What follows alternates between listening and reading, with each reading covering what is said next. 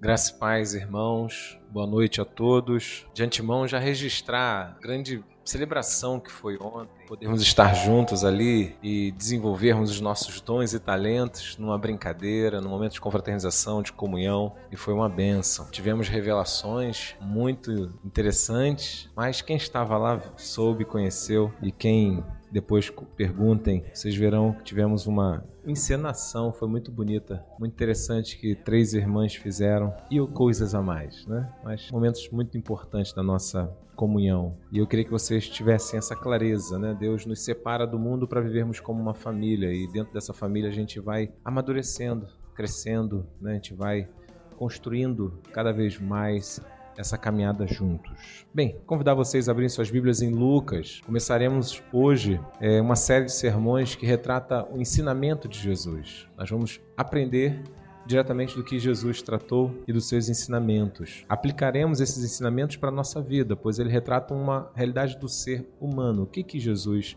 falou, o que, que ele queria dizer com tais afirmações. E Lucas 15, versos de 11 a 32, uma parábola bastante conhecida. Vocês já ouviram eu pregar sobre essa parábola? Hoje traremos um, uma, uma, aplicação a mais desse mesmo texto, mas ainda que eu faça uma aplicação a mais, é importante eu reiterar o sentido central dessa parábola. A parábola do filho pródigo, ou melhor seria a parábola do pai bom ou do pai bondoso, porque na verdade a, a, história narra como esse pai é bom. Ainda que você tenha a rebeldia do filho pródigo que vai, do filho que não vai, que fica, mas que é legalista, mas você tenha essa personagem central e fundamental que é o pai, que a despeito da condição dos filhos, ele está ali trazendo a sua misericórdia e o seu amor. E esse, essa parábola que eu queria conversar com vocês e aplicar algumas coisas aos nossos corações, mas me permita lê-la antes Diz assim: Jesus continuou: Um homem tinha dois filhos. O filho mais jovem disse ao pai: Quero a minha parte da herança. E o pai dividiu seus bens entre os filhos. Alguns dias depois, o filho mais jovem arrumou suas coisas e se mudou para uma terra distante, onde desperdiçou tudo que tinha por por viver de forma desregrada. Quando seu dinheiro acabou, uma grande fome se espalhou pela terra e ele começou a passar necessidade. Convenceu um fazendeiro da região a empre empregá-lo, e esse homem o mandou a seus campos para cuidar dos porcos. Embora quisesse saciar a fome com as vagens dadas aos porcos, ninguém lhe dava coisa alguma. Quando finalmente caiu em si, disse: Até os empregados de meu pai têm comida de sobra, e eu estou aqui, morrendo de fome. Vou retornar à casa de meu pai e dizer: Pai, pequei contra o céu e contra o Senhor, e não sou mais digno de ser chamado seu filho. Por favor, trate-me como seu empregado. Então voltou para a casa de seu pai. Quando ele ainda estava longe, seu pai o viu. Cheio de compaixão, correu para o filho, o abraçou e o beijou. O filho lhe disse: Pai, pequei contra o céu e contra o Senhor, e não sou mais digno de ser chamado seu filho. O pai, no entanto, disse aos seus servos: Depressa, tragam a melhor melhor roupa da casa e vistam nele. Coloquem-lhe um anel no dedo e sandálias nos pés. Matem um novilho gordo. Faremos um banquete e celebraremos, pois este meu filho estava morto e voltou à vida. Estava perdido e foi achado. E começaram a festejar.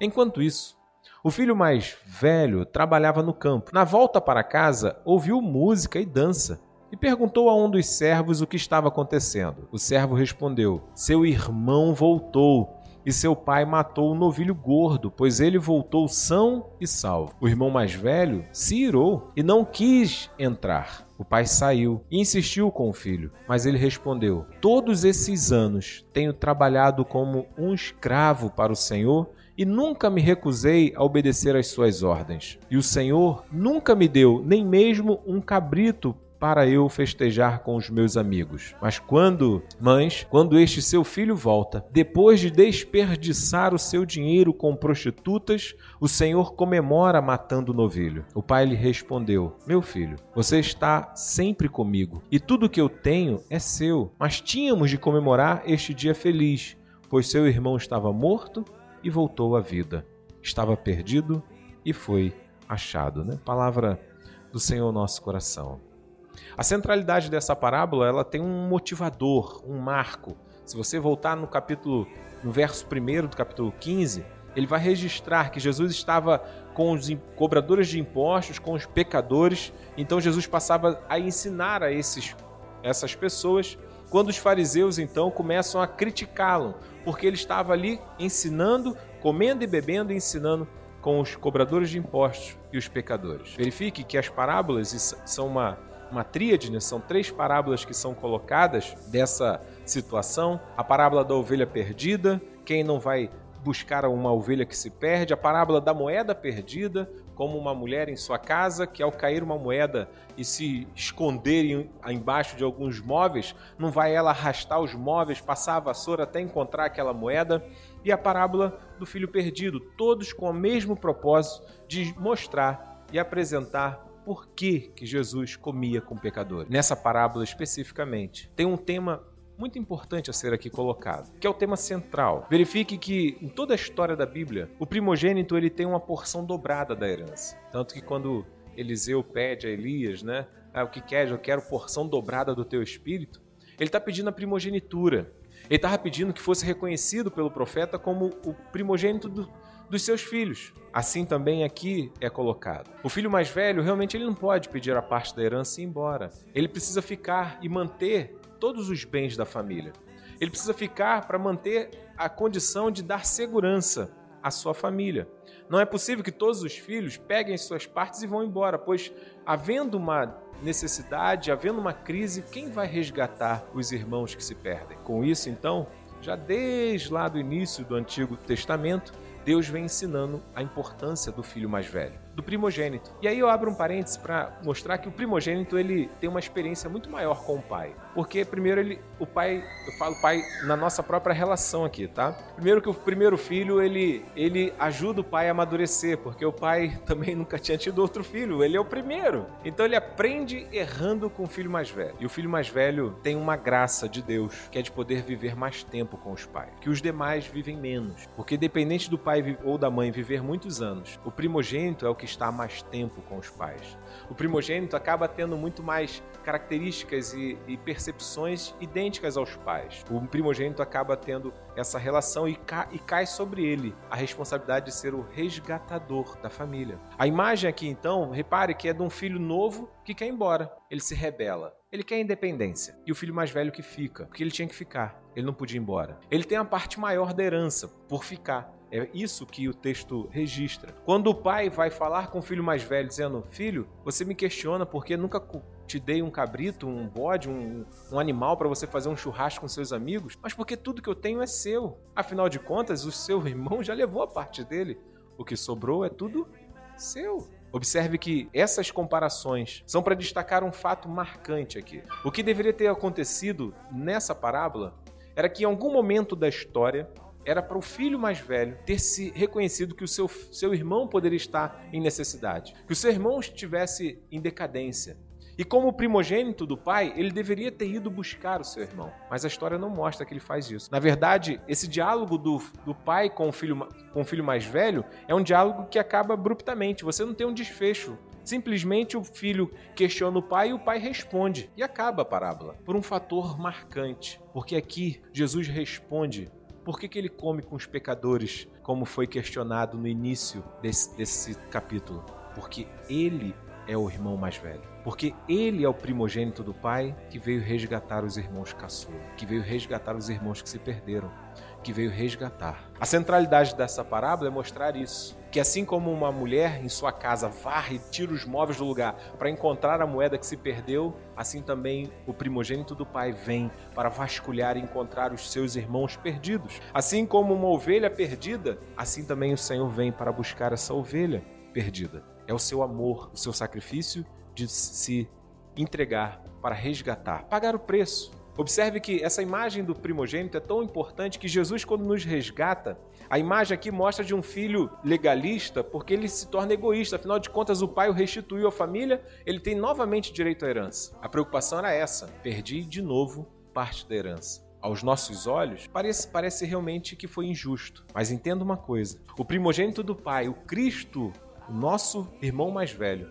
ele não só nos resgatou da morte, mas ele nos fez também coerdeiros com ele. Ele veio e repartiu o reino dele conosco. Ele veio e nos coroou com a graça de agora nós sermos príncipes, princesas nesse reino celestial. Que ele não teve nenhum pensamento egoísta de assim, não vou compartilhar com eles o meu reino. Pelo contrário, ele nos aceita como seus irmãos, como parte também do seu reino. Observe então que essa é a grande centralidade. Jesus é o Salvador. Jesus é aquele que veio e ele se relaciona com os pecadores porque ele veio salvá-lo. Ele é o irmão mais velho dessa parábola. Não é o aqui o personagem. Ele está dizendo para você, pros, no caso aqui era para os judeus. Vocês tinham que resgatar os irmãos que se perderam e vocês não resgataram.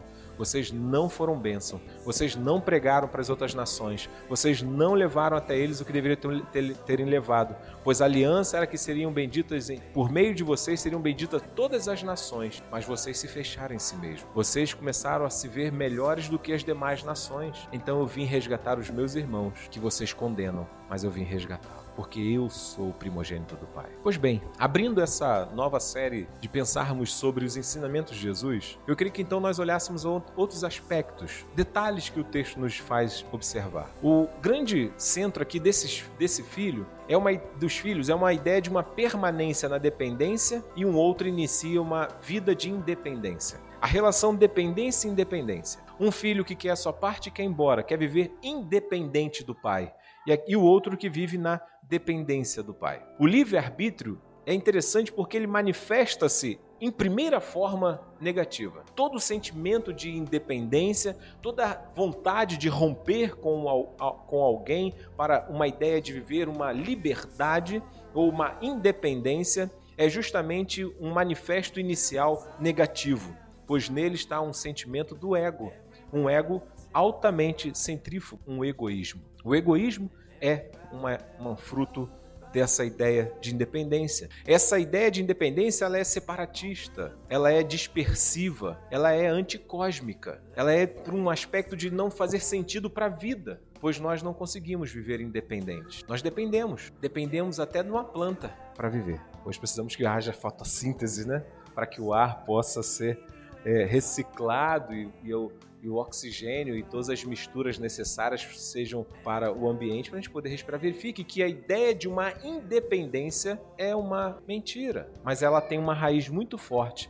no nosso egoísmo. Como todo pecado cometido, então, livremente, ele gera sofrimentos. Ele traz um ponto culminante, que é revelar justamente a raiz dos seus males. A ideia de pedir ao pai a herança tinha uma raiz de egoísmo. Não quero mais estar na tutela do meu pai, não quero mais ter esse relacionamento familiar, não quero mais essa proximidade, eu quero, enfim, sair para desfrutar a minha independência. Esse pecado cometido de buscar uma ideia de ter a herança do pai, que representava um sentimento de dizer assim: estou querendo que o Senhor estivesse morto, pois receberia a minha parte, retratava justamente esse mal de um, de um pecado que está enraizado no coração, que é o egoísmo. Os grandes males do pecado. O jovem sofredor, então, diante de enfrentar esses males, pois o seu o, o, a sua escolha pecaminosa o levou a ter que disputar com porcos por alimentos, é essa que é a imagem. Lembre-se que os porcos eram, são considerados pelos judeus animais impuros, imundos. No entanto, eu quero que você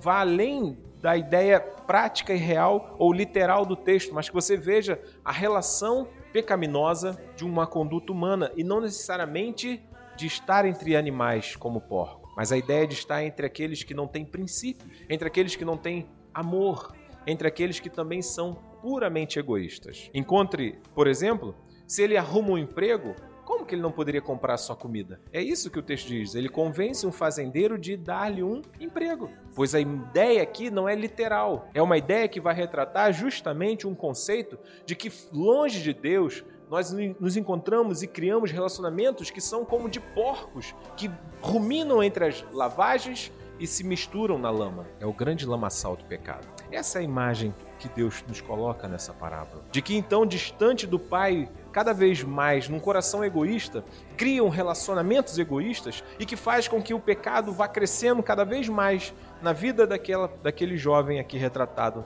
nessa parábola. O fazendeiro, por exemplo, lhe dá o serviço. Mas não lhe dá o alimento. Como assim? Porque é justamente assim que os egoístas se relacionam. É sempre por interesses, é sempre num trato egoísta. Você vai trabalhar, mas eu não vou lhe dar o alimento. O alimento aqui retratava justamente a condição de saciar as coisas da alma, de trazer o refrigério à alma da paz, da alegria, da felicidade. O texto diz e retrata justamente isso, que é somente quando o homem chega ao mais profundo da podridão da sua alma, da solidão da sua alma, da incapacidade de conseguir encontrar esperança nesse relacionamento dos mundos, do mundo tão negativo, tão egoísta, tão mal, que ele para e reconhece: realmente na casa do meu pai há alimento que sacia minha alma. Pois lá eu sou abraçado, pois lá as lágrimas, quando são derramadas, são derramadas por amor. Lá, quando somos abraçados, o calor vem não somente pela temperatura do corpo, mas também da verdadeira sinceridade. O que o texto nos mostra é justamente expor um relacionamento neste mundo decaído que passa por abusos, por ofensas, por explorações, por situações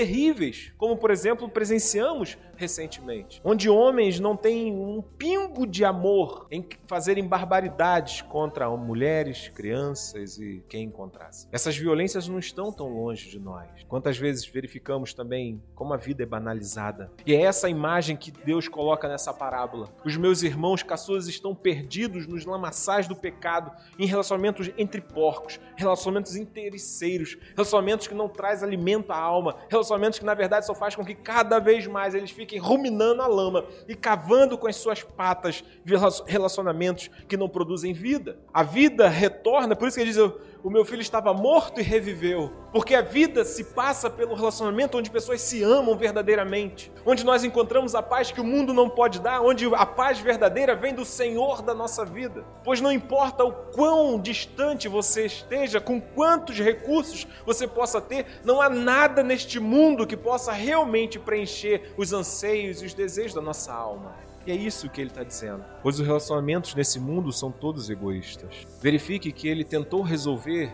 arrumou um emprego, arrumou um meio de se relacionar, mas nada dava solução a essas, esse anseio da sua alma. Ele tentou comer a comida dos, dos, porcos, mas cada vez mais que ele comia aquilo não o saciava. Podemos caminhar pelos prazeres da vida, Podemos olhar, por exemplo, que quanto mais nós temos, mais nós queremos, pois parece que isso não tem um fim. Quanto mais nós nos relacionamos, e podemos aqui pensar sobre os vários aspectos de prazeres, quanto mais prazeres nós buscamos, mais prazeres nós queremos, e aquilo parece que não tem um fim. Verifique que é justamente isso que Jesus está mostrando. Eu vim quebrar esse ciclo de pecado, eu vim quebrar esse mal para trazer vida, pois se eu não resgatá-los desse lamaçal do pecado, eles não conseguem sair deste lugar resgatar. Eu vim resgatá-lo. Desejou ser como os animais, mas nenhum ser humano foi criado para ser assim. Nenhum ser humano consegue se satisfazer com as coisas que o mundo oferece. Precisamos de algo a mais. Deus nos criou assim.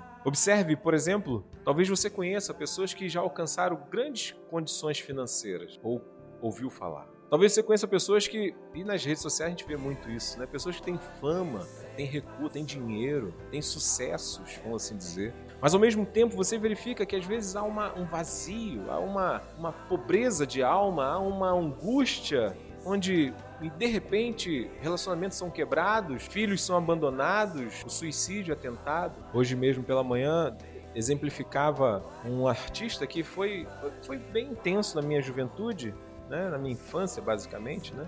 Foi Michael Jackson. Ninguém aqui conheceu, né? Qual criança não tentou andar para trás, né? Quando você é criança, você curte aquilo ali. Até, vi, até jogo de videogame tinha do Michael Jackson, o Walker. Jogava o seu chapéuzinho e matava os monstrinhos. Eu.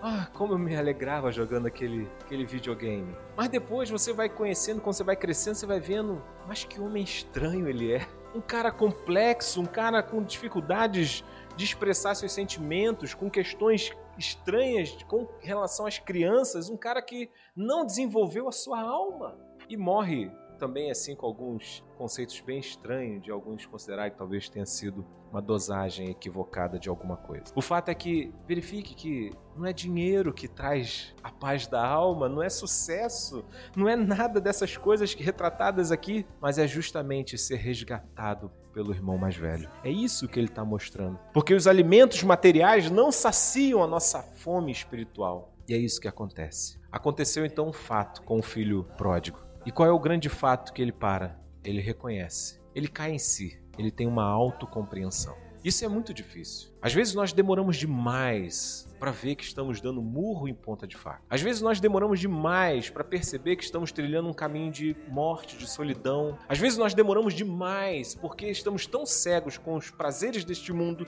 com as vontades desse mundo, com as coisas desse mundo que a gente não percebe que não estamos construindo aquilo que realmente Deus gostaria que nós construíssemos. Mas a autocompreensão chegou a esse personagem do filho mais novo. E a coisa que vai trazer essa compreensão é justamente ele fala assim: é pensar quem sou eu. Eu fui criado para viver esses relacionamentos como porcos. Eu fui criado para viver dessa forma. Foi assim que Deus pensou a minha vida e me fez ser gerado no ventre de minha mãe para agora viver dessa forma, para viver esses relacionamentos podres, para viver esse egoísmo onde as pessoas só têm interesses nas suas próprias vontades. Ah, surge nessa autocompreensão essa grande pergunta: quem sou eu? E ele reconhece que ele não foi criado para ser um porco. Ele não foi criado para viver esses relacionamentos porcos. Ele não foi criado para ficar competindo lavagens que retratam as paixões e as vaidades desse mundo. Ele não foi criado para ficar correndo atrás do vento.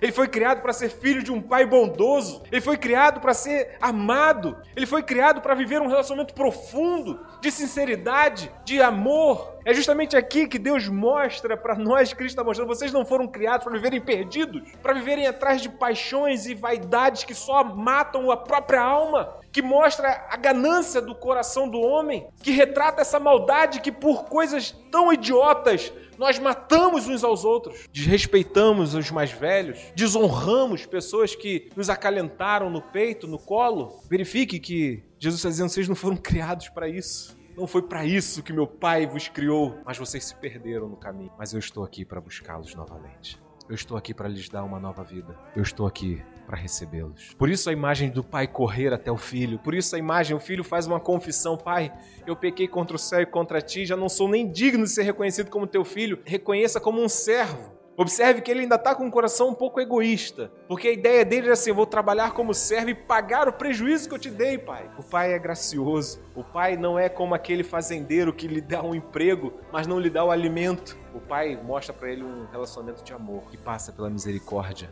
pelo perdão, por voltar a ser como era antes, sem ficar com aquela coisa: eu não te disse, eu não te disse. Sem ficar jogando na cara, simplesmente se alegra, pois quem ama se alegra com arrependimento, se alegra com aquele que reconhece e e agora curvado diante do Pai, fala assim: o Senhor sempre teve a boa palavra, o Senhor sempre teve a solução, o Senhor sempre teve verdadeiramente o bom amor. E por isso, então, agora é nesse encontro, quando o Pai o restitui a túnica, quando o Pai o restitui o anel, quando o Pai celebra, ele está mostrando: você não tem como pagar o prejuízo, porque não é isso. O amor não passa por esse relacionamento egoísta. O amor é um derramar, onde eu me derramei por amor a vocês, para resgatá-los e trazê-los novamente à comunhão com o Pai, para que vocês desfrutem como filhos de Deus o reino celestial, para que vocês não fiquem ruminando lavagens desse mundo, para que vocês não vivam relacionamentos de porcos, mas que vocês vivam intensamente a maravilha de serem filhos de um Deus vivo, amando a Deus sobre todas as coisas